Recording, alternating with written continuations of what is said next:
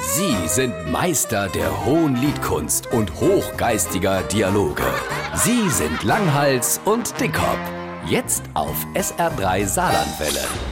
Hast du gesehen, dass der Schmidt-Heinz der Fuß in Gips hat? Nee, aber ich auf, was hat denn der geschafft? Der hat beim Schnursepp geholfen. Der hat doch an seiner Gartenhälse so eine Gabione gekriegt. Was war Gabi? Gabione, die kennst du doch, wo so Schotter in so einem Trot oder Eisengeflecht ingepackt ist. Ah, ja, Stehen mit Schießtod. Die sieht man aber überall. Was hat das Gabi mit dem Heinz seinem Fuß zu tun? Das Gabi ist umgefallen.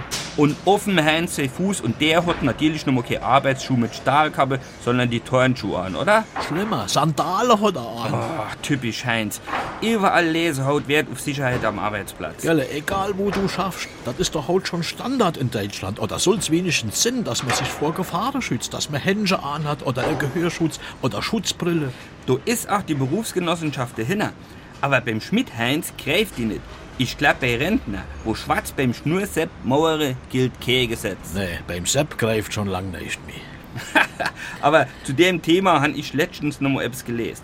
Wenn man an der Kerbe im Hase für einen Dienst an der Rohstwurstgut machen will, muss man sich jetzt komplett in Plastik inpacken wie der Hygiene. Bekloppt. Bei mancher Sache wird dieser Sicherheitsaspekt eindeutig übertrieben. Ich habe einen Bericht gesehen, dass jetzt sogar Bademeister bestimmte Standards erfüllen müssen. Echt jetzt? Was dann? Die müssen ab jetzt Badebuchse aus gewalztem Blech anziehen. Ah ja, Und ein Badekapp aus gehärtetem Schaumstoff. du hast noch was ganz Wichtiges vergessen. Aus Edelstahl. Was dann noch?